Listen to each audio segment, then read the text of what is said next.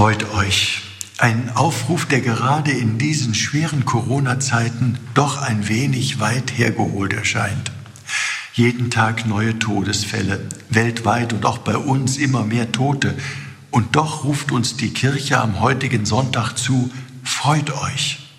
Die Welt ist unbarmherzig, sie ist unfriedlich und ungerecht. Krieg, Hass und Gewalt sind an der Tagesordnung. Und die Kirche, sie will uns ermutigen, an diesem dritten Adventssonntag besonders froh zu sein. Feiert den dritten Sonntag der Adventszeit sogar als Gaudete-Sonntag, also als einen Sonntag, wo Freude angesagt ist. Christen haben immer schon die Ungerechtigkeiten und Dunkelheiten dieser Welt gesehen. Sie blenden das Unheil nicht einfach aus.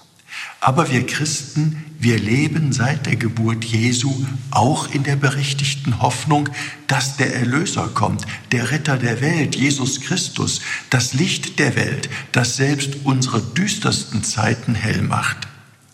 Genau das feiern wir an Weihnachten und das auch im Jahr 2020. Darauf dürfen wir uns freuen. Die Adventszeit, diese vier Wochen der Vorbereitungszeit, auf das Geburtsfest des Herrn ist jetzt schon halb herum. Wir sind quasi schon über den Berg.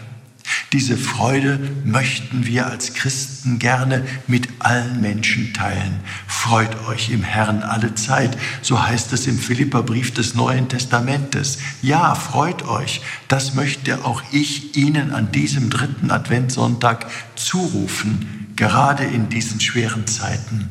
Freut euch. Warum? weil der Herr nahe ist. Ihr Rainer Wölki, Erzbischof von Köln.